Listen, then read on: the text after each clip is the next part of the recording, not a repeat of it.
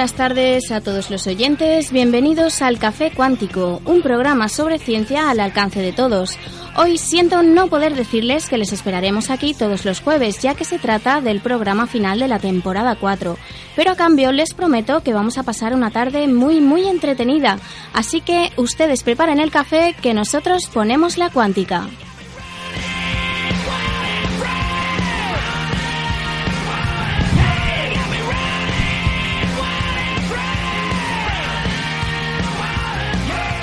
Y además de las novedades del mundo de la ciencia, en el programa de hoy les traeremos unas palabras de Carl Sagan para que se vayan de vacaciones con buen sabor de boca. También les hablaremos sobre la primera grabación de sonido jamás registrada por el ser humano y que no se pudo reproducir hasta 2008. Además, tendremos al otro lado del teléfono y en directo desde Boston a Wanda Díaz, la astrofísica invidente que investiga el universo a través del sonido. Y en nuestra tertulia de despedida tendremos un invitado sorpresa con quien discutiremos sobre el sentido de la vida, el universo y todo lo demás. Les habla Elena Denia y les dejo con la sección de noticias con mis compañeros Antonio Sánchez. Muy buenas tardes, Antonio. Muy buenas tardes, Elena. Y con Fernando Cervera. Buenas tardes, Fernando. Buenas tardes, ¿qué tal? Pues muy bien, con ganas de saber más. Estimados oyentes cuánticos, sed bienvenidos al último programa de esta temporada, que, como bien habéis escuchado, viene cargado de contenido cosmológico del Bello. Esperamos que os guste y que os deje un buen sabor de boca para despedir esta temporada en una semana donde la emisión de nuestro programa no es la única efeméride científica de relevancia, y es que mañana se cumplirán 109 años del conocido como evento de Tunguska, en el que un meteorito de al menos 37 metros de diámetro y 110.000 toneladas de masa ardió y se destruyó sobre el cielo de Siberia, liberando una energía equivalente a la de 185 bombas de Hiroshima, arrasando una extensión de 2.100 kilómetros cuadrados de bosque. No se tiene constancia de que ninguna persona muriera a consecuencia del suceso.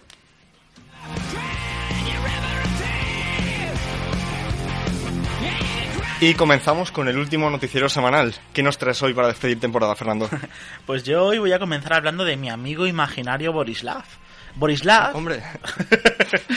Borislav vive en Tayikistán. Digo, ya que tengo un amigo imaginario, pues lo ponemos lejos, ¿no? Y hoy está intentando acceder a un artículo científico sobre los últimos avances en el tratamiento de la deficiencia de hierro. Borislav estudia medicina, pero lo que tal vez no hayáis imaginado es que la revista desde la cual está intentando descargar el artículo le pide 30 euros. Ahora bien, el salario mínimo en Tayikistán es de 20 céntimos de euros la hora, es decir, unos 450 euros al año. Como os podéis imaginar, Borislav no puede pagar ese artículo, ni tampoco puede pagarlo la universidad donde estudia. Esta situación de nuestro amigo imaginario Borislav en realidad sucede todos los días, y fue así como nació el proyecto SciHub en 2011, cuando una investigadora e informática llamada Alexandra Elbakian creó una web, por así decirlo, pirata, desde la cual se podía descargar de forma gratuita cualquier artículo científico en menos de 10 segundos. Pues hoy cuento esta historia porque la revista Science ha publicado una noticia hablando sobre SciHub y respondiendo a una pregunta clave. ¿Quién usa SciHub? La respuesta es interesante. ¿Que quién usa SciHub? Pues todo el mundo, ¿vale? Y es que los datos recabados por Science no dejan lugar a dudas. Desde personal de grandes universidades con muchos fondos a gente de universidades remotas sin acceso a los artículos científicos de pago. Y esto nos deja varias reflexiones, pero la más importante es que el modelo mediante el cual se difunde la ciencia está cambiando y la comunidad científica comienza a preguntarse cómo puede ayudar a la ciencia el hecho de evitar que parte de la comunidad científica acceda al conocimiento. Mientras tanto, las presiones para arrestar a Alexandra siguen creciendo, pero hoy, gracias a ella, millares de personas pueden seguir avanzando en la gran tarea humana y científica de ampliar la frontera del conocimiento.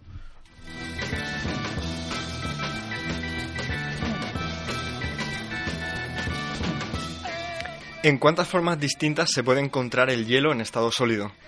Pues quizás hayan visto alguna vez imágenes de cristales de hielo en forma hexagonal en algunas de sus distintas formas. Hasta la fecha se conocen 17 fases cristalinas distintas para el agua en estado sólido, siendo el hielo 16 la última que se ha descubierto hasta ahora, en 2014 cada una de ellas producidas en condiciones de presión y de temperatura distintas y no solo la forma es distinta, lo más relevante es que presentan propiedades físicas que también son diferentes. Por ejemplo, casi todo el hielo que se forma en la biosfera terrestre es hielo 1H, que tiene una densidad de unos 0,9 gramos por centímetro cúbico, que al ser menor que la del agua en estado líquido hace que flote.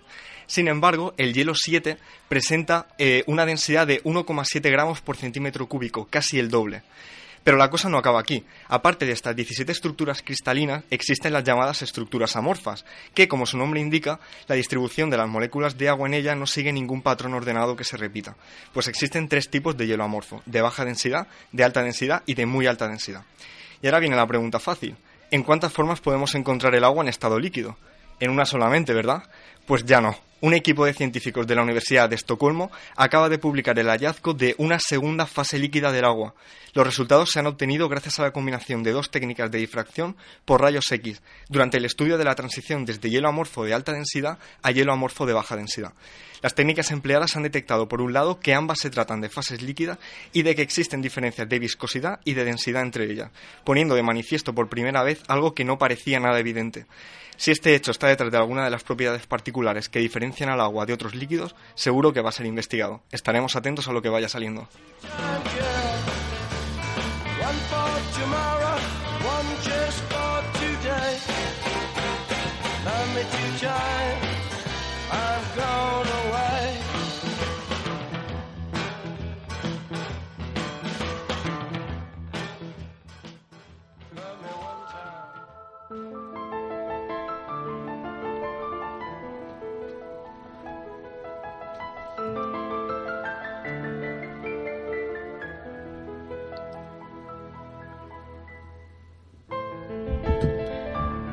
Hoy en Ciencia Adicción, para despedir el programa, eh, les traigo unas palabras de Carl Sagan de su obra Cosmos, concretamente de la primera edición en castellano, un clásico eh, de la divulgación científica que ha despertado miles de vocaciones en todo el mundo a lo largo de las décadas.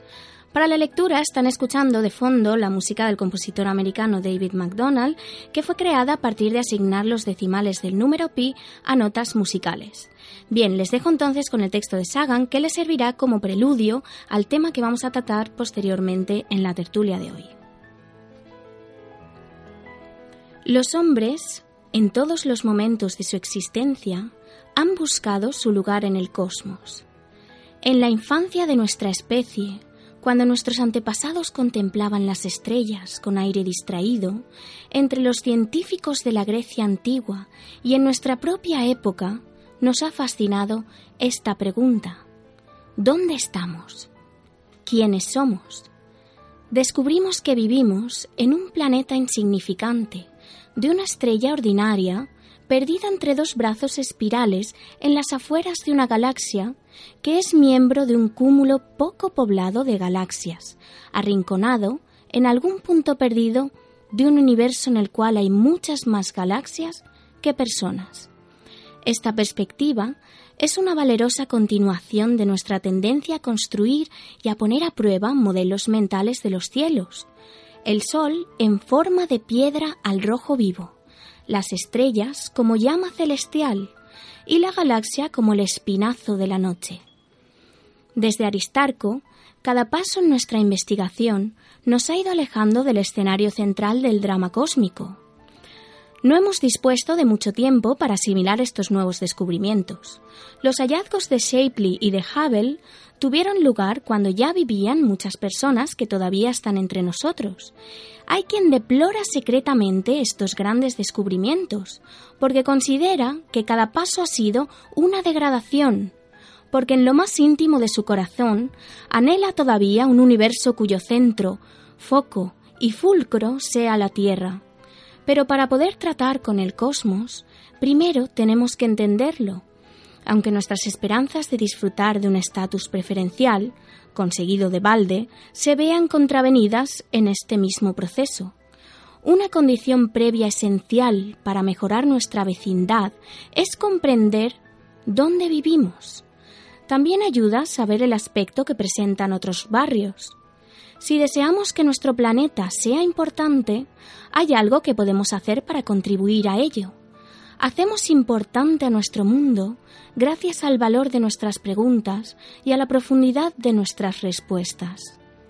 Nos embarcamos en nuestro viaje cósmico con una pregunta formulada por primera vez en la infancia de nuestra especie y repetida en cada generación con una admiración inalterada.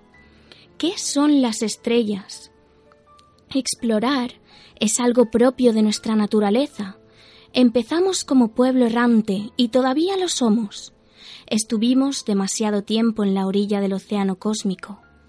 Ahora estamos a punto para zarpar hacia las estrellas.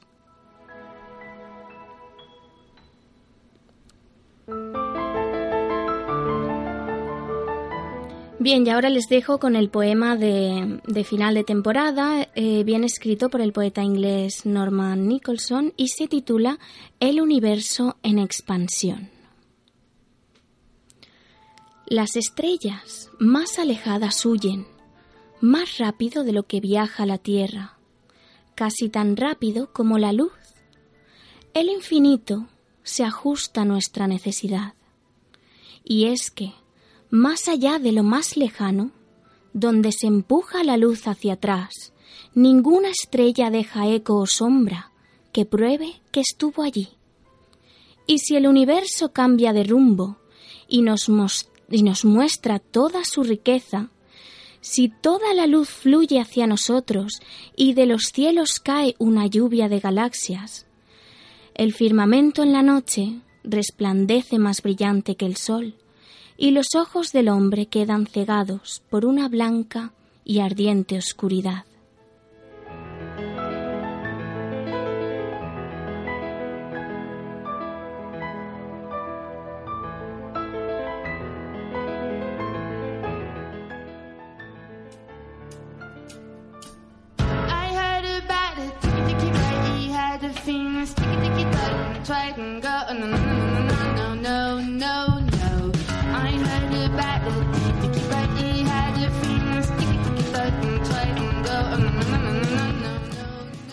Por última semana corren Tiempos de Ciencia, la sección en la que recuperamos algunos pasajes de la historia de las diferentes ciencias que bien valen la pena ser contados. ¿Y qué vamos a contar esta semana, Fernando? Pues hoy, antes de empezar, yo le voy a pedir a Elena que nos ponga un, un audio y a partir de ahí iremos viendo a dónde nos lleva esto. Muy bien, ahí va, chicos.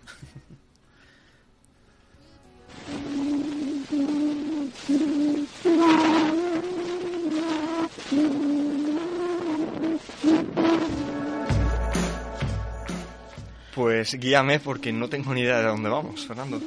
Pues eh, lo estamos escuchando de nuevo, a ver. ¿A qué te suena este sonido? Pues no lo sé, algo grabado en muy malas condiciones. Más que en muy malas condiciones, eh, podríamos decir que es algo que fue grabado hace mucho, mucho, mucho tiempo. ¿Y qué es tal si te dijera que Thomas Alva Edison no fue el primero en, en grabar el sonido de la voz humana? Tal y como se pensaba, ¿no? Porque, o sea, el fonógrafo fue el primer invento que permitió grabar la voz humana. Claro, cuando tú miras en los libros de historia, Edison aparece como, como el pionero en, en esto de, de, grabar la voz humana. Pero es que 17 años antes, un señor llamado, perdonadme los que habléis francés, Edouard Leon Scott de Mainville, ¿vale? Eh, un, un, hombre que tenía una librería, por así decirlo, ¿vale? Vendía libros, se planteó un gran reto, ¿vale? Y era que él quería realmente eh, poder grabar la, la voz humana. Claro, estamos hablando del, del año pues, finales del siglo del siglo XIX, lo cual es bastante hace mucho tiempo. Y realmente eh, este hombre, claro, tenía acceso a muchos libros de, de ciencia con los avances de, de, la época. Y se le ocurrió una idea. E inventó lo que se llamó el fonoautógrafo, que en principio y repito, en principio no es un aparato diseñado para grabar la voz humana. Ah, para que os hagáis una idea de, de cómo era el invento de, este señor, no sé si habéis visto eh, los oyentes eh, este tipo de pues de aparatos para reproducir música antiguos que tenían como una especie de, de tubo que se abría así en plan como sí o sea como, como el final de una de una trompeta exactamente así, ¿no? Pero, exactamente como si fuera una trompeta. Pues eh, había como una especie de trompeta que al final de de, de su estructura tenía una especie de pues de aguja, alfiler, ¿vale? Que eh, cuando tú hablabas sobre esa trompeta, lo que ocurría es que esa aguja temblaba. Entonces eso emitía una serie de movimientos que quedaban registrados en una especie de rueda que iba girando con papel incrustado y entonces iba dejando como la silueta que iba dejando el sonido. ¿Qué pasa? Esto fue en su momento considerado como una mera curiosidad científica, es decir, tú podías dejar registrado un, sonido para estudiar si era agudo, si no era agudo y este tipo de cuestiones. Pero claro, no pasaba de ser una curiosidad y se utilizaba en algunos departamentos de universidades para estudiar el sonido. Pero claro, aquí llega la parte, la parte interesante y la parte hermosa, ¿vale? Y es que en 2008, uno de esos registros abandonado en un cajón de Dios sabe dónde, ¿vale? Sí, o sea, creo que era el, o sea, la Academia de Ciencias de París o algo así. O, y la oficina de patentes también, porque él era inventor. Ah, amigo. Entonces pues- creo que por ahí, o sea, fueron y, y lo encontraron. Pues y encontraron- dijeron, ¿y si se puede reproducir lo, lo que hay aquí todavía? Y exactamente, y ahí es claro, vieron el, el papelejo este con las ondas grabadas y entonces a partir de ahí dijeron, ¿esto se podría reproducir? Pues vamos a ver si evidentemente se pudo reproducir y lo que hemos escuchado antes es la primera reproducción sin ningún tipo de filtro y ahora le vamos a pedir a Elena que ponga cómo queda tras lo que ellos consideraron el filtrado definitivo. Ahí va.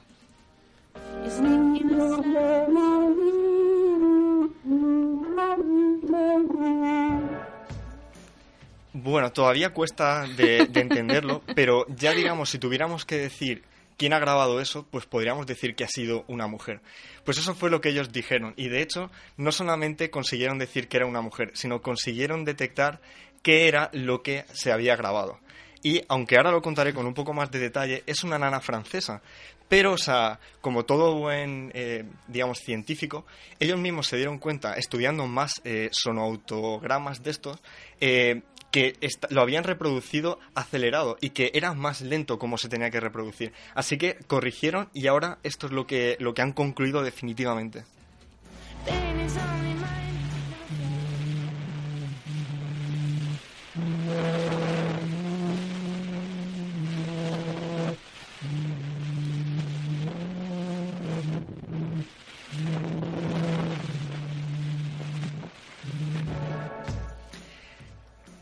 Digamos que se aprecia una reproducción más lenta y ya no se diría que es una mujer la que canta, sino que es un hombre. De hecho, a partir de los manuscritos que encontraron, ese el hombre que se escucha es el propio inventor, Scott de Martinville.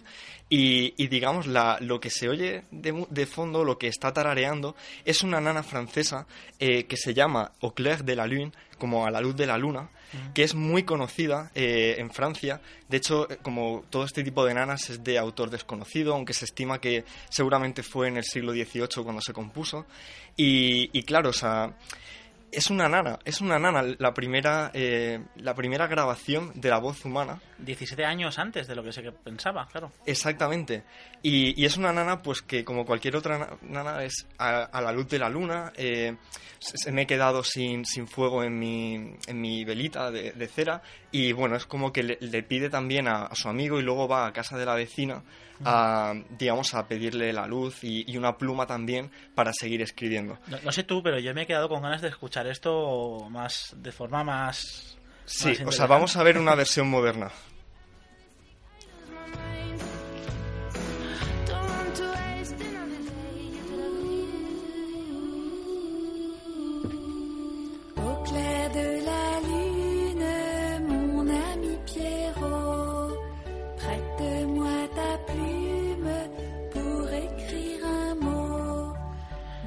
La verdad que el ritmo sí que es el mismo, se nota que es esa canción. Si lo buscáis en YouTube veréis que efectivamente sí que el ritmo que se aprecia es el mismo y, y efectivamente, o sea, es esta nana interpretada.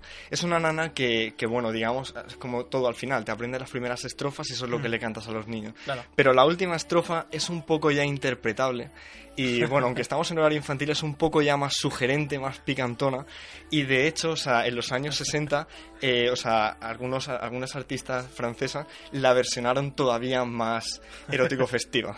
Dejémoslo ahí, como curiosidad de, de la primera grabación humana, que desde luego, o sea, en ningún momento se pensó que podría ser reproducida. Yo Y- como yo esta, como conclusión de esa historia a mí lo que realmente me llama la atención es el el hombre este realmente tenía su sueño de grabar la voz humana y murió sin saber que había realmente grabado su propia voz. Es decir, su propia voz es la, el primer registro de la voz humana. Y al igual que la escritura supuso que los pensamientos podían vencer la muerte de la persona que los tenía, esto, que parece hoy en día algo baladí, porque tenemos... eh, Cualquiera puede grabar. Sí, Sí. tenemos YouTube, puedes escuchar cualquier cosa, pero claro, en ese momento la voz moría con la persona que, que se iba a la tumba. Y gracias a este, a este señor y a una serie de pioneros que hicieron posible este tipo de cosas, hoy podemos escuchar, por ejemplo, este programa.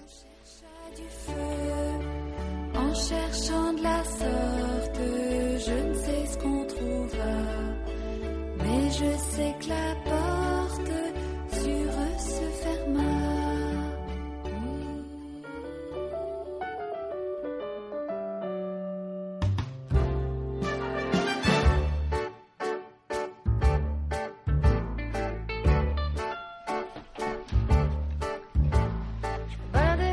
sur l'avenue, le cœur ouvert à l'inconnu.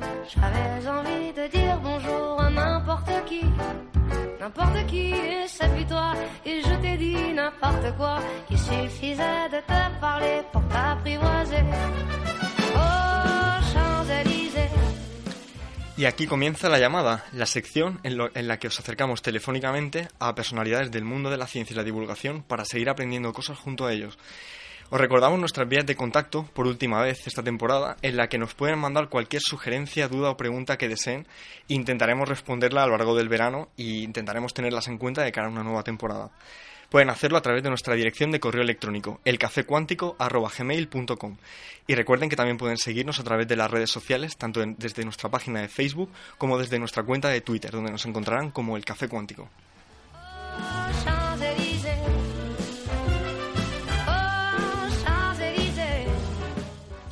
Y esta semana tenemos con nosotros a Wanda Díaz Merced, doctora en análisis de datos del, del espacio por la Universidad de Glasgow y actualmente investigadora en el Observatorio Astronómico en Ciudad del Cabo, Sudáfrica. Eh, Elena, no sé si tenemos por ahí a Wanda ya. Eh, Wanda, gracias. eh, buenas tardes aquí en España, eh, buenos días allí en Estados Unidos. Hola, buenos días. ¿Qué tal? Eh, ¿Cómo estás? Oye, pues parece que estás aquí. Pues, ¿Verdad que sí? I- igual que tú, también se, se te oye perfectamente desde aquí. Bueno, eh, antes de nada... para- yo, yo estoy sorprendida. Ajá, dime. No, no, o sea, porque quienes no lo sepan, eh, Wanda perdió la visión a los 20 años a, casa de- a causa de una retinopatía diabética. Y bueno, pero esto, sin embargo, Wanda, no te ha impedido dedicarte a la astrofísica, aunque imagino que el camino no ha sido nada fácil. ¿En qué momento o con ayuda de quién decides que tu ceguera no va a ser un impedimento para dedicarte a la astrofísica? Eh, mira, em, yo tengo yo tengo muy buenos mentores y han sido ellos, sabes, los que los que me han ayudado. Este, me- mentores que te dicen, tú puedes hacerlo, si no lo logras, este, si no lo logras es porque tú tú este tú dejaste el camino. Como por ejemplo el doctor Daisaku Ikeda. También mentores académicos, el señor Robert Candy, él trabaja en, en el Centro para Vuelo y el Espacio en, NASA. Él fue el que me llevó la primera vez a, um, analizar este, no analizar, él me llevó la primera vez a- al Centro de Vuelo y el Espacio a yo este buscar, crear, ayudar a crear un programa para que las personas em, ciegas o que tuvieran impedimentos visuales pues pudieran este familiarizarse con la búsqueda de, de los datos.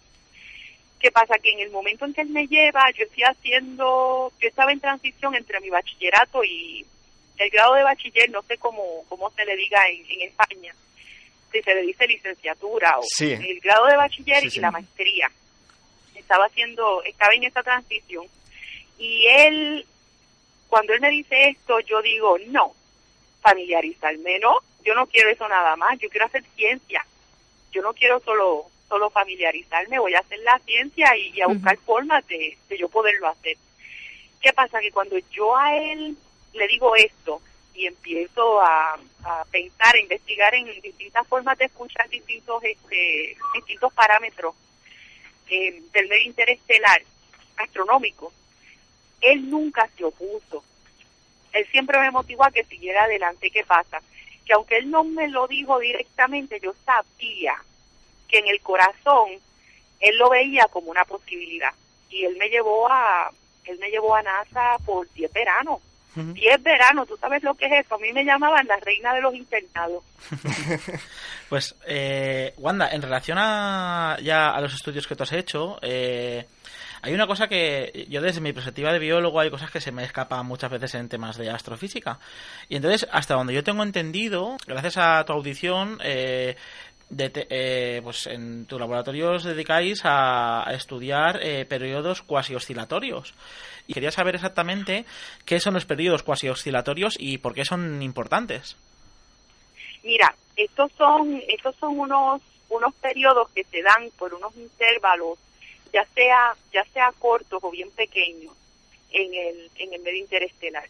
Eh, en el caso mío, los periodos cuasi oscilatorios que yo, que yo busco son los periodos oscilatorios que se dan eh, cuando hay intercambio, cuando hay algún intercambio de, de materia o vamos a llamarle energía entre dos estrellas. Las estrellas, el sistema que yo estudio es una, una estrella variable, que es una, una gigante roja, que sabemos que, o no, o no que sabemos que tal vez ya los, los radioescuchas sepan que son una, estrella, una gigante roja es una estrella que está en, en su etapa final de su vida, de su vida estelar, y una enana blanca, que también es una de las etapas del, del final de la, de la vida estelar de, de una estrella.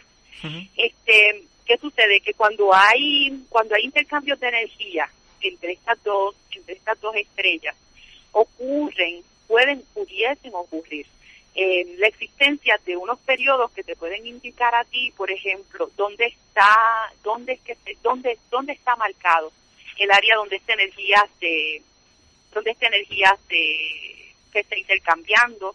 Al tú saber el área donde esa energía se está intercambiando, como las estrellas tienen un campo un campo magnético, tienen también un campo gravitacional y estos sistemas, aunque yo los llamo que no son estrellas porque están en están en transición, ¿verdad? Convertirse en otra cosa, están en, en el proceso de, de, de morir de una estrella.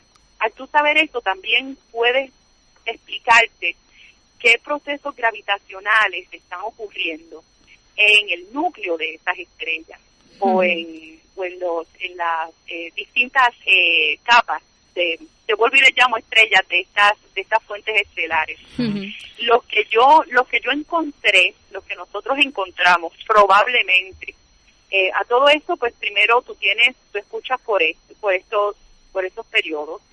Eh, escuchamos estos periodos, eran unos, unos periodos que ah, fueron ignorados por un, por una cantidad de tiempo, no ignorados, sino que no se habían encontrado por mucho tiempo.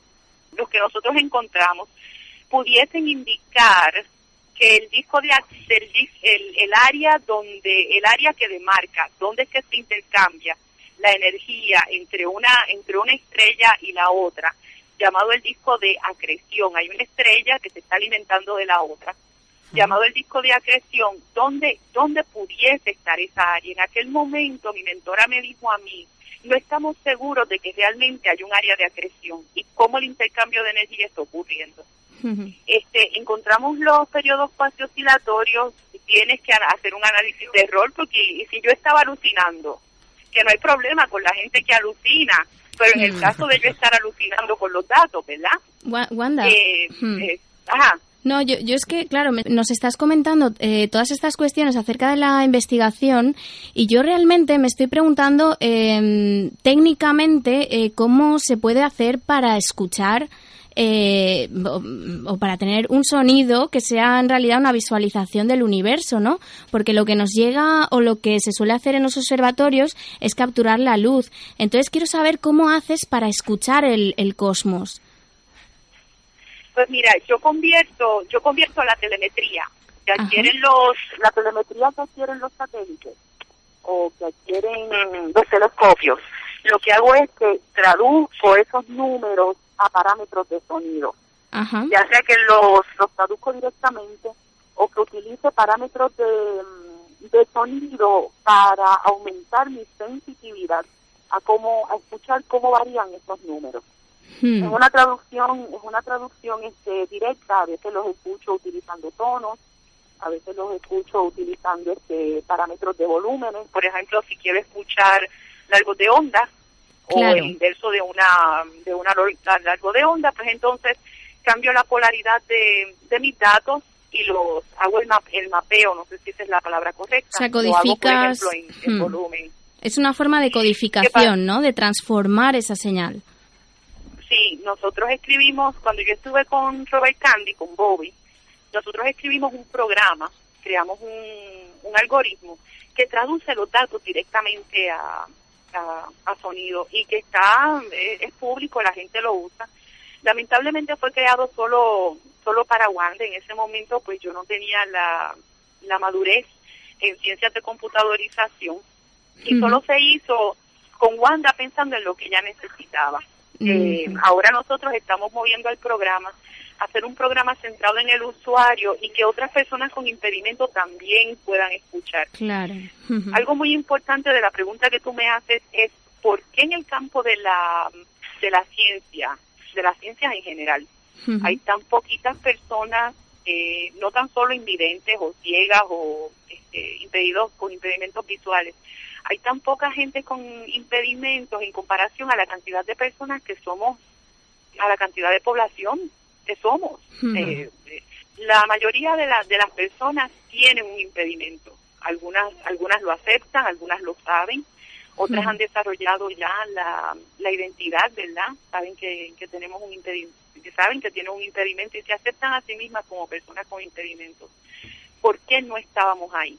Entonces yo decidí, yo dije, espérate, ¿por qué no se usan otros modos? Yo tengo que usar sonido. Era crear el programa, pero ¿y si no servía?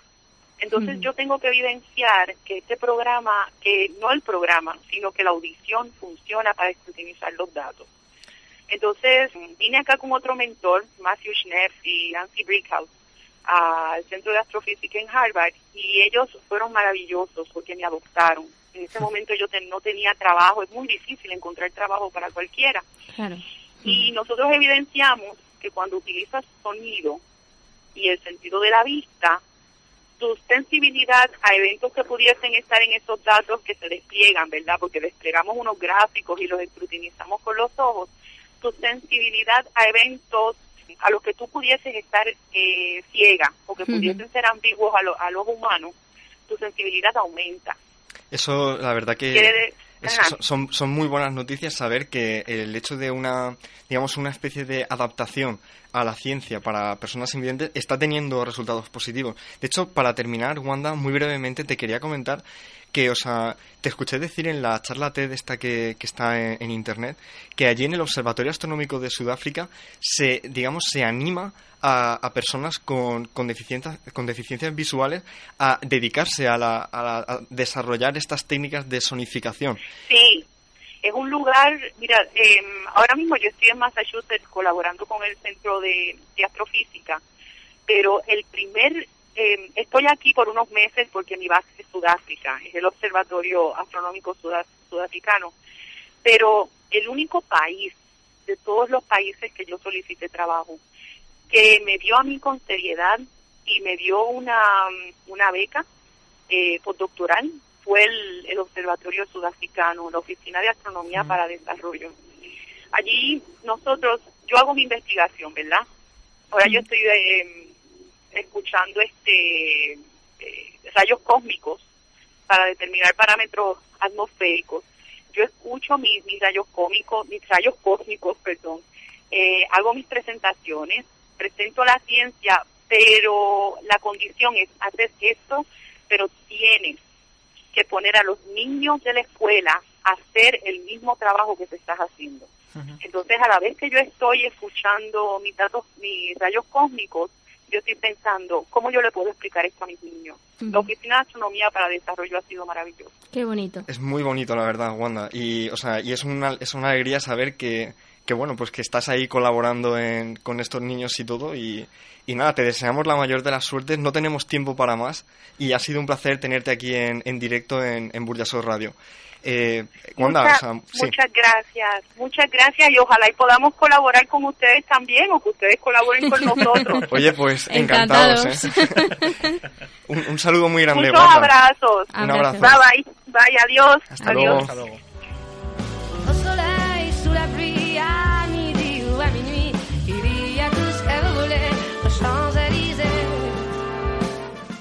Y ahora os dejamos con la canción de la semana titulada La tristeza de ser electrón, compuesta por el profesor de la Universidad Complutense de Madrid, Carlos Fernández Tejero, e interpretada en esta versión por Antonio y Carmen, un dúo infantil español de los años 80. Que la disfruten.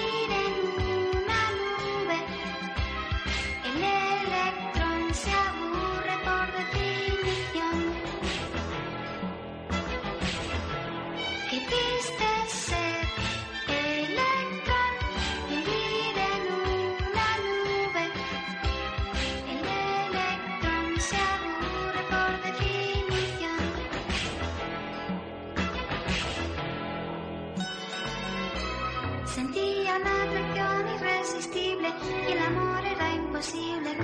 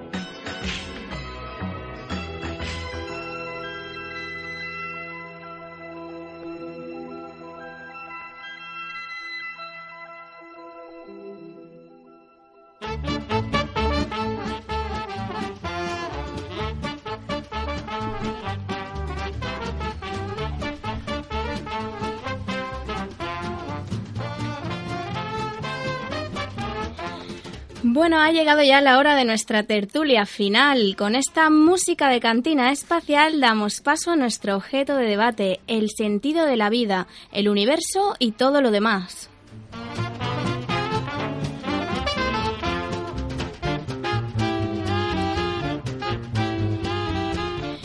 Y para abrir la tertulia vamos a ir directos a la cuestión que nos atañe y decirles que desde el Café Cuántico reivindicamos que el sentido de la vida, el universo y todo lo demás es... Uy, Chicos, ¿Están tocando la puerta? chicos, uy, ¿me abrís? Gracias. Eh, ¿sí? A ver, No. a ver, los cascos. A ver, Eh, eh, Víctor, ¿eres tú? hola, ¿qué tal? Eh, perdona.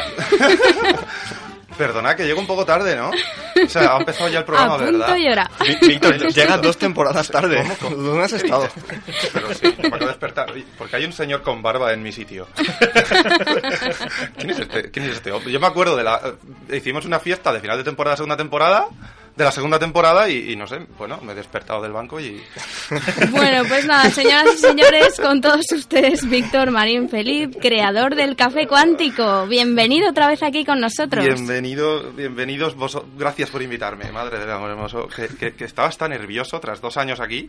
Sí, sí, sí, estaba sí. todo nervioso, eh, no sé, viendo a ver qué, qué puedo. Bueno, pues Madre nada, te, te hemos invitado para hablar de algo tan banal como el sentido de la vida y del universo y de todas estas cosas. Sí, no, ya sí, me estuviste comentando que, pues, sentido de la vida, qué significa la ciencia para nosotros, qué, qué nos ha aportado, etcétera. Bueno, y y he de decir que una de las cosas que me ha aportado la ciencia sois vosotros, el café cuántico. Esos dos Hombre. primeros años. Esa experiencia eh, maravillosa que tuve con vosotros de poder divulgar ya no el conocimiento que nosotros el conocimiento que nosotros habíamos adquirido, eh, transmitirlo a otras personas y eso nos hace reflexionarlo más, entenderlo mejor para nosotros mismos y y para la gente que nos oye, y también el acceder a, a otros investigadores, por ejemplo. Eh, poder hacer las preguntas a la cara a la gente que realiza investigaciones, en vez de leerlas en un artículo, pues decir, oye, yo tengo esta duda y te la voy a preguntar a ti a la cara. Porque estoy en un medio, el café cuántico, y con eso accedo a un, a un investigador. Eh, eso me sentí muy afortunado y, bueno, muchas gracias por invitarme de nuevo aquí. Me siento realmente afortunado. La verdad que se puede decir que la ciencia da sentido a la vida en sí misma.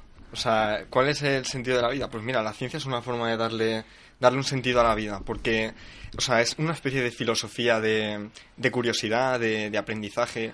No dedicarse a la ciencia no es eh, estar en un laboratorio tampoco, sino es tener esa pasión por querer seguir aprendiendo, descubriendo, incluso cuando ya has terminado la etapa universitaria y estás dedicándote a cualquier otra cosa, uno no tiene por qué perder esa curiosidad y no sé. A mí me gustaría quizá eh, también que Fernando nos pudiera aportar una perspectiva biológica, ¿no? De la concepción de la vida, en el sentido, pues, de que en qué consiste, eh, pero sí, a estos niveles, ¿no? De supervivencia, cuál es el propósito.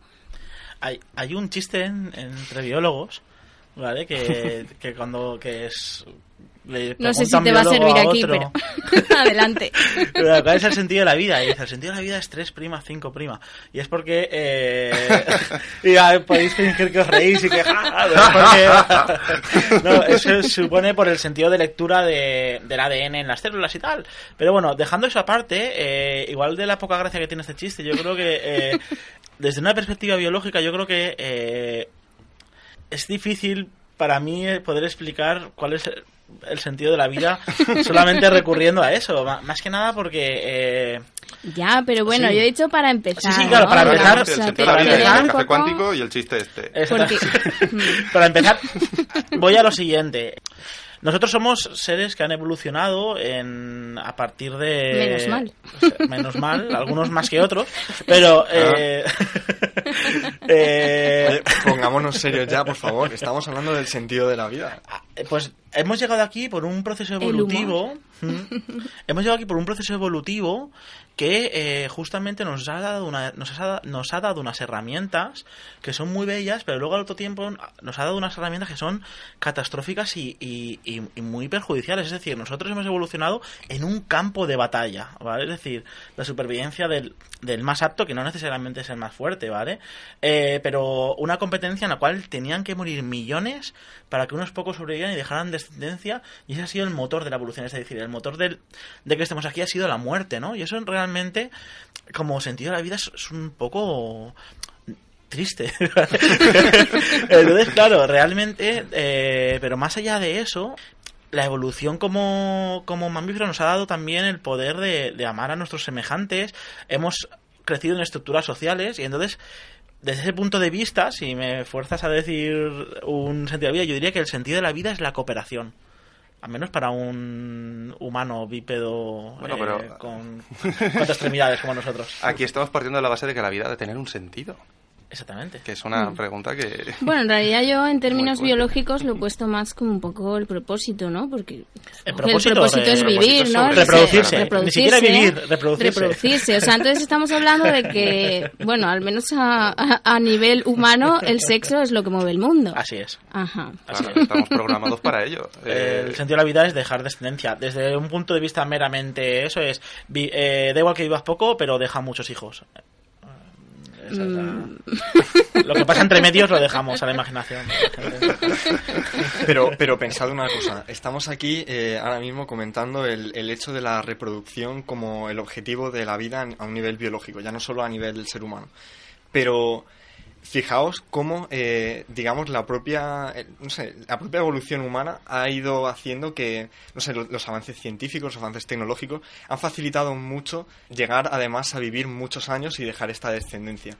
Esta descendencia y esta larga vida puede incluso ser contraproducente porque podemos estar quizá eh, su- eh, superpoblando el planeta y eso va a suponer al final un riesgo para la propia especie humana. Bueno, el siguiente paso igual es la conquista del espacio, ¿no? Precisamente Víctor y yo estuvimos viendo el otro día... el viernes el una- domingo pasado. Bueno, es igual. Eh, cuenta, cuéntalo.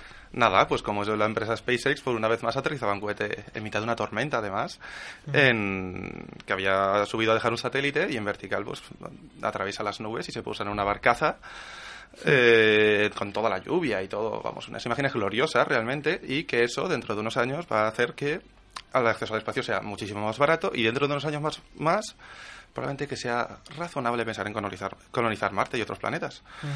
Y claro, eh, ahí está la- el tema de si no podemos arreglar nuestro planeta, ¿qué hacemos? ¿no? O sea, si el objetivo es perpetuarse. De todas formas, bueno, con esto de qué sentido tienen las cosas aquí, ¿no? Estamos hablando de el sentido es eh, perpetuarse, por ejemplo, ¿no? O el sentido es aprender, no sé. Me gusta hablar de realidades. Eh, pienso que todos tenemos una realidad personal, que son nuestros amigos, familia, pareja, nuestro entorno, nuestras ambiciones.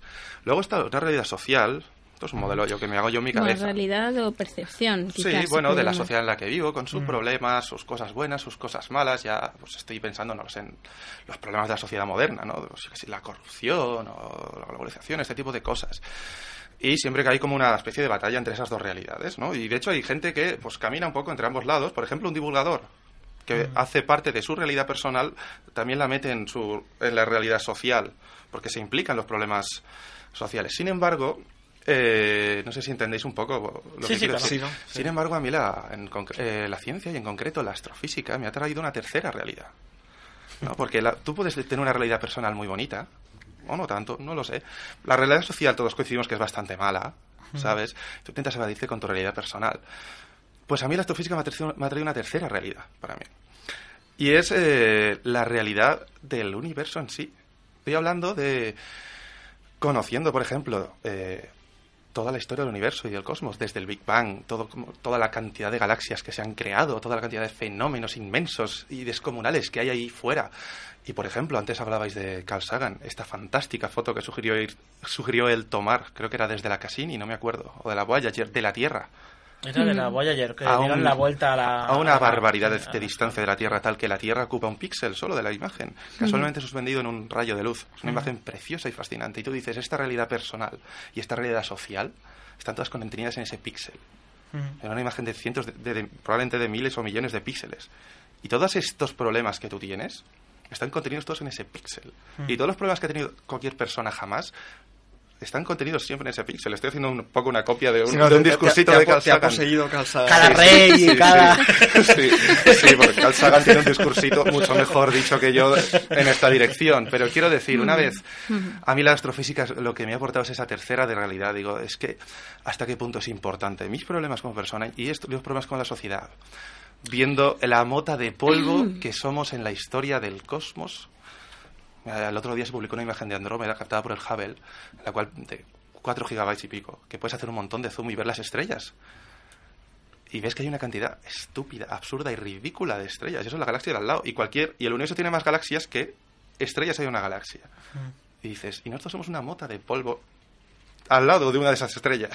Bueno, pero somos una mota de polvo en la que hay una serie de humanos que tenemos la capacidad de pensar Mm. acerca del estallido primigenio del cosmos. O sea, tenemos una capacidad de pensamiento ahí que tampoco debemos eh, Para subestimar. nada, para nada. Yo aquí no estoy, no estoy diciendo que una cosa sea más importante que la otra. De hecho, no tengo, no sé si existe respuesta a esa pregunta y no sé siquiera si esa pregunta tiene sentido. Solo digo que te ofrece un tercer punto de vista. Ya no es tu realidad personal y tu realidad social, sino que puedes entender las cosas en otro tipo de contexto. Claro, Sí, Gracias cruzando- a la astrofísica en este caso, en el caso personal mío. Cruzando lo que menos. tú decías con lo que decía antes Antonio y con lo que también decía Elena, claro, es que yo creo que la ciencia realmente lo que lo que te, de- lo que te puede otorgar es una, un mecanismo de obtener eh, acceso a una realidad eh, física eh, y una realidad eh, contrastable. Y luego a partir de ahí hay otras realidades, porque eso es- habla del mundo físico, ¿vale? Eh, o también, por ejemplo, desde el punto de vista psicológico. Pero eh, aquí lo, lo relevante es que, claro, sigue una realidad social y una realidad personal, pero luego eso se mueve en un contexto real. Y yo creo que justamente la ciencia lo que te puede otorgar, el conocimiento de, la, de esa realidad física, es una capacidad de maravilla. Y justamente como el sentido de la vida lo buscamos, yo creo que, al menos en mi caso personal, porque no hay un sentido de la vida, cada humano le da su sentido de la vida personal. Mm. Pero el mío es vivir la vida con pasión y admiración por, por las cosas. Y qué mejor lugar que la ciencia. Es- la ciencia- no solamente la ciencia, hay otras cosas, ¿no? La literatura, la, la poesía, eh, el arte, hay muchas cosas, pero particularmente la ciencia lo que al menos a mí me otorga y, y forma parte de ese sentido de la vida, no de forma exclusiva, pero me otorga una capacidad de maravilla. Y eso es lo que para mí me otorga la ciencia.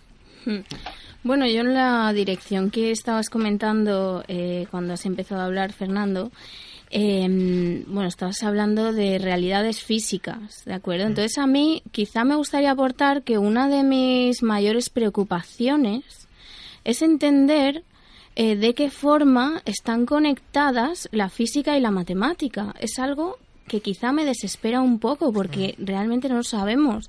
O sea, la matemática no la concibo como una ciencia. Bueno, se dice que es ciencia exacta, pero en el sentido de la ciencia natural, en el que se experimenta, etcétera, etcétera. Entonces me preocupa mucho entender si realmente hay una realidad matemática, porque el hecho es que funciona. O sea, es un mecanismo que funciona para describir, como, o sea, de forma descriptiva. Y incluso hay una serie de elementos que sabemos que no tienen proyección en el mundo físico, o al menos mm, que, que pensemos hasta donde sabemos ahora. Entonces diría que este es uno de, de- o sea, una de mis mayores preocupaciones acerca de la ciencia y que en principio, pues cuando me, me crucé con él lo vi eh, lo percibí con un poco de desasosiego, ¿no? Decir, es que esto no, no soy capaz de encontrar esta, esta conexión, es, mm, esta conexión epistemológica, digamos, de, para saber un poco qué es la ciencia o en qué se sostiene la ciencia, porque realmente no tenemos una definición muy, o sea, puede ser difusa, ¿no? En función pues de la disciplina y tal, la ciencia ha funcionado de una manera u otra. O sea, el método científico que tenemos en los libros de texto es algo que, está sociales no vale. idealizado. O sea, claro, es un método idealizado, pero luego no funciona. Por ejemplo, eh, eh, Víctor hablaba de la astrofísica, yo más concretamente de la cosmología, digamos que es la disciplina que más me apasiona, pues tiene una serie de, de problemas. eh, a la hora de conocer o de aceptar estos modelos cosmológicos. ¿Por qué? Pues mira, mm, sencillamente porque solo tenemos un universo. Yo no puedo darle al play y pretender que el universo se vuelva a repetir y entonces hacer una serie de experimentos o de comparaciones. Entonces lo que se hace en este caso es buscar una solución que se llama ergódica y es la de tomar una serie de fragmentos del cosmos y entonces a partir de ahí se van comparando y se infiere, por ejemplo, cómo se produce la evolución de galaxias. Pero vamos a ver que sí, lo que quiero decir es que a mí me, me, me apasiona la ciencia, pero que, que bueno, que tiene ciertas limitaciones también. Claro, es que la ciencia entiendo yo que no siempre tiene que tener un valor predictivo, aunque el valor predictivo es una cosa muy importante, pero también hay ciencias descriptivas. La botánica, la zoología, eh, las ciencias sociales. O la astrofísica. O, o la astrofísica. Tú no puedes hacer una estrella en tu laboratorio, al menos hoy no. Entonces, hay elementos altamente descriptivos, ¿no? Y hay... eh, entonces, claro, yo creo que eso sí que conecta bastante bien con la capacidad de maravillarse, ¿no? Ver toda esa inmensidad que, que comentabas y todo eso. Incluso esa incapacidad de, a veces, de ir más allá, yo creo que también forma parte de la esencia humana de... De, de intentar ir más allá y luchar contra viento y marea y, y los imposibles de ayer siempre son las cosas que a veces alcanzan el día de mañana ¿no? Sí, lo que pasa es que al principio quizá te frustras un poco, ¿no? Claro. Cuando te das cuenta de que realmente no hay nada seguro. O sea, tú te metes ahí en la carrera y te crees que está todo muy estudiado y todo muy bajo control y realmente no es así, todo lo contrario. Lo que pasa es que luego eso te abre un mar de posibilidades y aprendes a vivirlo con una pasión distinta.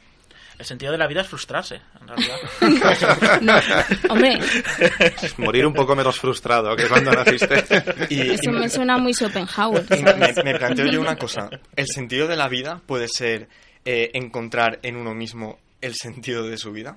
Porque yo Bueno, es creo una que forma, es sí. bonito estar aquí hablando de estas cosas porque, o sea, creo que más o menos todos tenemos un- una especie de cosas que nos interesan y, y nos planteamos y nos maravillamos. Pero, ¿pensáis que todo el mundo encuentra un sentido a su vida? ¿O creéis que todo el mundo en algún momento eh, pasa por etapas en las que no le encuentran ningún sentido a la vida? Yo creo que lo segundo. Sí, ¿no?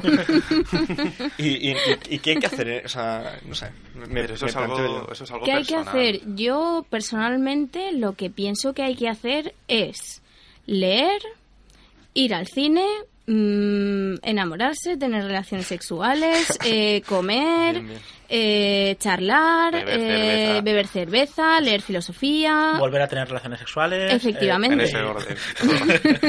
Pero, con la cerveza y tras la filosofía. Sí, suele ser. Bueno. O sea, en- entonces parece que estamos de acuerdo en que no es, o sea, no es tanto eh, buscarlo, sino encontrarlo. Es decir, hay que, mm, hay que digamos, moverse para al final eh, eh, aprovecharse de nuestro entorno y, y comenzar a ver las cosas de diferente manera también, ¿no? O sea, no es algo Sí, que de repente aprovecharse lo y vamos aportar. a saber, sino... Aprovecharse y aportar también. A mí me gusta, eh, bueno, tener la sensación de que, por ejemplo, a través de, del café cuántico eh, aportamos algo a la gente que Mm. nos escucha, a pesar de que a veces recibimos críticas muy duras, por cierto. Bueno, es como Pero- tampoco... No, pero me gusta pensar que aporto algo Pero también. luego eh, tenemos también nos ha- tenemos ahí algunas personas que también nos, di- nos hablan bien de lo que hacemos. Por Entonces, supuesto, por algo, supuesto. algo, algo se aporta. Yo, yo voy a hacer una apuesta arriesgada ahora. Venga. ¿Vale? En cuanto al sentido de la vida. Yo me voy a arriesgar y voy a dar un sentido de la vida universal a toda existencia, ya no en la Tierra, sino más allá de la Tierra, ¿vale? Para todo organismo pensante y caminante y nadante sobre la faz de la Tierra. Porque yo creo que el sentido de la vida, Sobre la faz del universo. o sea, faz del universo y Vale. del multiverso y del parauniverso, ¿vale? Venga, dale falta, duro. ¿vale? Eh, el sentido de la vida es ser feliz. Y, a- y, a- y voy a intentar... Uy, uy, No, vamos, uy. déjame... Habéis leído Un Mundo Feliz de, de Huxley, Sí, ¿no? Así es. Yo creo que el sentido que todo ser busca para su vida es buscar los estímulos cerebrales que le reportan bienestar. Entonces intentamos optimizar las cosas. De- Voy a argumentar esto un poco, ¿vale? Que veo aquí negaciones de cabeza.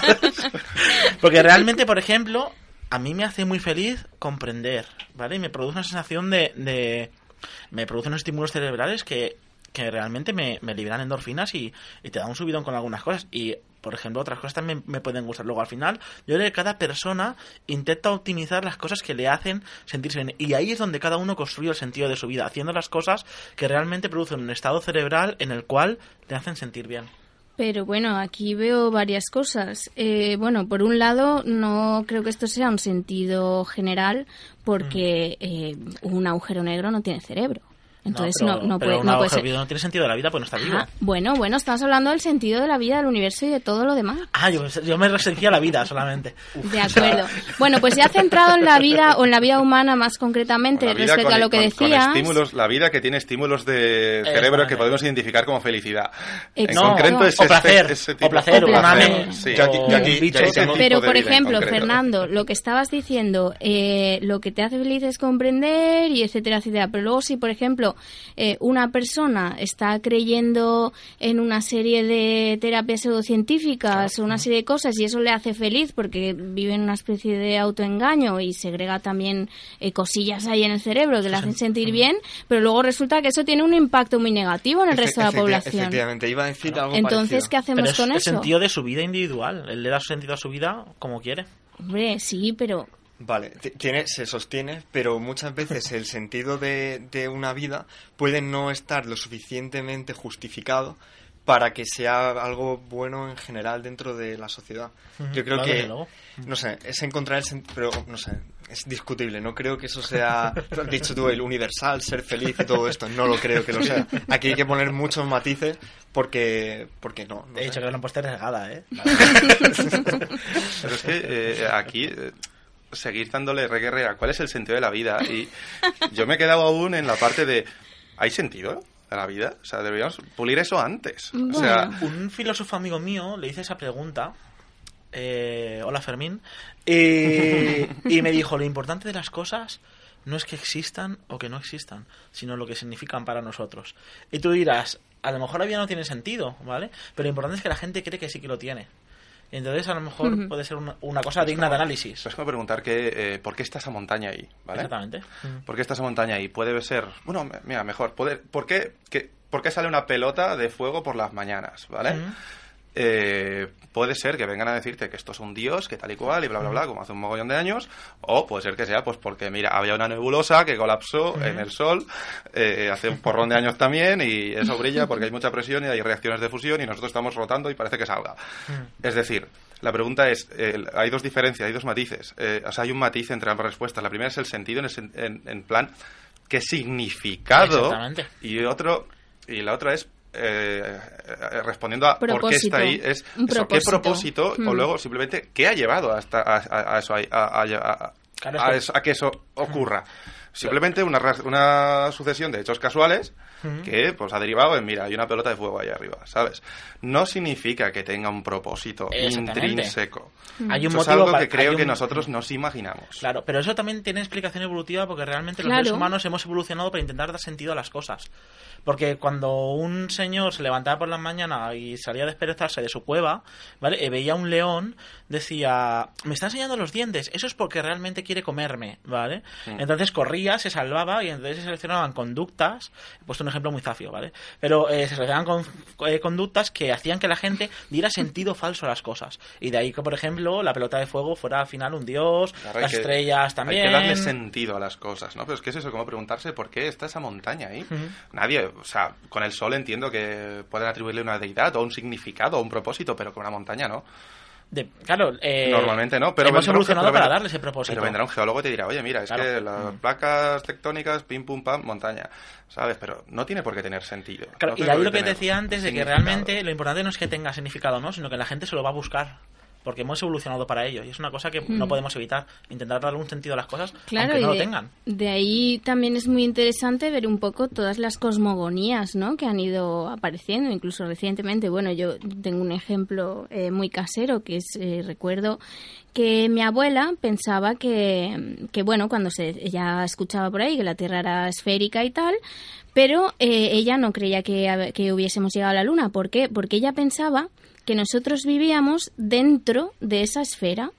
Y claro, de- pensaba que, que, que cómo- cómo se va a atravesar esa superficie. Sí, igual Claro. pensaba que estabas como, no, como sus- suspendidos en un plano o algo así. Y es que recuerdo eh, aquella tarde súper bien, eh, o sea, tengo un recuerdo muy fijo en la mente y mi padre estaba ahí con unas naranjas y tal, intentando explicarle cómo funcionaba el sistema solar y tal. Y mi abuela y yo, es que nos desternillábamos. O sea, mi- yo me desternillaba porque no podía creerme que ella tuviese esa concepción de las cosas, pero yo creo que de todos la que más se rió fue ella cuando le explicamos cómo funcionaba. Y creo que no nos acabo de creer, lógicamente. Bueno, como es de esperar. Pero bueno, es interesante, ¿no? Ver cómo se le, cómo se va dando em, una descripción, un motivo un- a los fenómenos, a, a cómo funcionan. Es que eso a mí es lo que me parece mágico, porque antes hablabais de no sé muy bien cómo definir ciencia, yo lo defino muy fácil. Tú tienes una pregunta, una rayada, por ponerlo en términos simples, Exacto. y usas un papel y un lápiz para intentar resolver esa rayada. En ese momento yo te digo que estás haciendo ciencia, para mí. Estás haciendo... Luego puedes sofisticarlo y meterte tal método, tal otro, método científico, o en las ciencias sociales que hay que hacer otro tipo de cosas o lo que sea. Pero desde el momento que usas papel y lápiz para dilucidar algún tipo de duda que tengas tú o responder a una pregunta, estás haciendo ciencia. Y la Bueno, magia es que empiezas. Eso es discutible, pero... Yo creo que sí. Mm. También puede ser, no. De todas Pero- formas- ta- también puede ser ciencia sentarte a describir las cosas con un lápiz. Sí. No necesariamente explicarlas. Bueno, A mí lo que... intentar responder a una pregunta. Tú tienes Claro. una pregunta y voy a usar un papel y un lápiz para responderla. ¿Sabes? Hmm. A mí lo que me sabe mal bueno, es que la gente no se atreva a preguntar. Mm. Que la gente tenga muchas dudas y se quede con esas dudas y le, y, y le dé vergüenza preguntar. Mm. Y no sé si... No, a lo mejor el problema está en la actitud de algunos científicos que no toman una responsabilidad y no toman un yo qué sé, una posición accesible quizá. Entonces a la gente le da vergüenza preguntar. Una amiga mía se piensa que va a venir un agujero negro y, y se lo va a comer todo y vive aterrada por esa idea. Ay, O, o- a gente o hay quien piensa todavía que, que todo gira en torno a un punto. O sea, es muy interesante en realidad todo esto, pero está bien conversar. Estáis hablando entonces del sentido de la ciencia. Y que de la divulgación. Que el sentido de la ciencia como actividad humana que es, eh, debería de ser, eh, digamos, aportarle algo a- a- al ser humano en sí mismo. No, no solo, digamos, el, el avance individual o de cada universidad o de cada grupo de investigación, sino esa comunicación al resto de la población. De hecho, eh, si me lo permitís, eh, os puedo leer eh, un par de párrafos que, mm, bueno, los he traído por si acaso, si da tiempo y tal, que, que hablan un poquito de esto, del sentido de la divulgación y que, bueno, que fueron escritos por Albert Einstein y que lo, lo he encontrado esta mañana ojeando un libro y tal y digo, yo creo que viene perfecto. Bueno, os leo. Dice, quien quiera que alguna vez haya tratado de exponer un tema científico a un público no especializado sabe lo difícil que resulta. O bien consigue hacerse ininteligible al ocultar la esencia del problema y entonces ofrece al lector tan solo aspectos superficiales y alusiones vagas y lo, y lo engaña así haciéndole creer que lo ha entendido, o bien le brinda una explicación experta del problema de tal índole que el lector, carente de preparación especial, no logra entenderla y pierde las ganas de leer. Si omitimos estas dos clases de intento de divulgación científica actual, queda muy poca cosa. Sin embargo, este pequeño remanente es muy valioso. Me parece muy importante facilitar al público la oportunidad de darse cuenta de manera consciente e inteligente de los esfuerzos y resultados de la investigación científica. No basta con que unos cuantos especialistas comprendan, elaboren y apliquen cada resultado. Restringir a un grupo reducido el acceso al campo del conocimiento mata el espíritu filosófico de la gente y conduce a la pobreza espiritual. Esto era lo que quería traer, o sea, lo, lo he visto y realmente creo que va Lo eh, completamente en acorde con lo que eh, intentamos hacer aquí. Y a es muy difícil salir de, de los dos casos que plantea Einstein. Es muy difícil no caer en esos dos. De, te voy a dar una explicación simple y vas a creer que lo has entendido en verdad, ¿no? O te voy a dar la compleja y no te vas a tirar de ni papa, ¿sabes? Que creo que nos han criticado por ambos lados. Sobre todo por el segundo, quizás. Luego lo, lo triste es que al final ni siquiera la compleja pasarán 100 años y se verá que era la simple que tampoco funcionaba. Ay, señor. No sé, cada persona tiene su forma de entender las cosas. Hay gente que prefiere una explicación simple para tener una idea y gente que prefiere que le explique las cosas con más en detalle. Entonces tampoco hay una sola forma de hacer divulgación. Por eso es bueno que haya mucha divulgación y que al final cada uno encuentre cuál es la que más se adapta a su forma de querer aprender ciencia, ¿no? Creo que En cualquier caso, hacer ciencia, Víctor, yo creo que es algo más que coger un papel y ponerse a, a dilucidar problemas, en el sentido de que tienes que, o sea, a lo mejor está bien verse impregnado un poco por los avances que, que pertenecen a la ciencia normal, ¿no? En términos eh, de Thomas Kuhn. Es que la ciencia yo creo que es, co- es el avance colectivo de la humanidad. Efectivamente. Y la palabra colectivo yo creo que es importante, es el avance colectivo hacia eh, la ampliación de los márgenes de lo conocido. Entonces, eh, La claro. Y a veces Y no tiene muchas veces, precisamente, la ciencia de frontera eh, no, no, no acaba teniendo un calado y, y resulta que... y hay mucha ciencia errónea. descriptiva que, que muchos científicos tienden a denostar, pero la ciencia descriptiva también es muy importante. Que no parte de tú intentas realmente hacer un experimento para intentar verificar, no, tú intentas describir lo que tienes delante. Claro, el problema Sí, es sí. que con el sistema este de publica o perece, pues es más difícil hacer ciencia descriptiva, ¿no? Astrofísica, la astrofísica es descriptivísima. Entonces, bueno, pues eso. Bien, vale, ya nos hemos pasado mucho de la hora. Bueno, Sí. en realidad eh, ha estado muy bien. En este programa eh, los oyentes ya han visto que hemos hecho un poco lo que nos ha dado la gana. Eh, también por- supongo porque no sabemos muy bien si, si el año que viene continuaremos o no. Pero bueno, eh, ya me toca despedir eh, la tertulia. Mm, Muchas gracias a mis compañeros, Antonio y Fernando. Un placer haber compartido temporada con vosotros. Lo Y mismo digo. muy bien, y muchas gracias Víctor por haber venido Un placer haber compartido final de temporada con vosotros y, y inicio. y- y dos, y- Y dos y temporadas la mitad de la historia del café cuántico. Muy bien, ha sido genial De volver las a tenerte. mejores experiencias que he tenido en mi vida. Sí, lo claro. mismo digo, lo mismo digo. Bueno, pues no se vayan los oyentes todavía, les voy a dejar como siempre con la reflexión final de Antonio, la despedida de temporada. Un gran abrazo para todos y todas.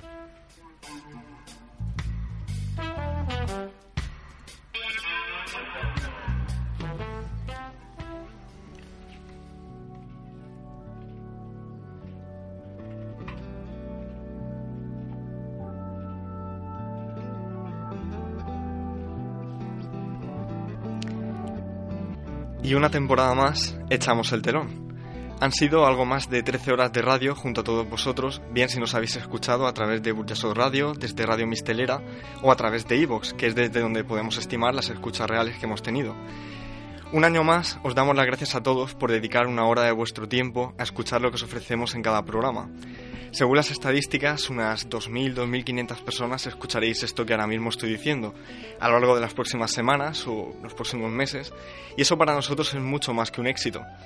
No somos los mejores en las redes sociales, no interaccionamos apenas con vosotros como hacen otros divulgadores, hacemos parones semana sí, semana no, y para colmo a veces hasta se nos nota que leemos en las secciones. ¿Y sabéis por qué? Porque preparar un programa en directo de una hora tratando temas que muchas veces sobrepasan nuestros conocimientos no es algo fácil, ni que lleve poco tiempo de preparar, pero que nos gusta hacer porque aunque no se nos pague por ello y aunque siempre vayamos justos de tiempo, sabemos que el conocimiento en sí mismo es valioso y divulgar y acercar la ciencia a la sociedad es tan valioso como necesario. Y creemos que todos los que nos escucháis compartís esta misma visión. Somos gente ocupada, os lo puedo asegurar, pero también somos gente preocupada. Así que no dudéis de que si la providencia nos lo permite, volveremos a estar en antena en un futuro.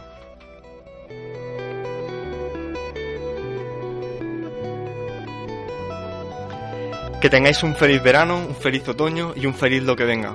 Os esperaremos aquí siempre, en el Café Cuántico.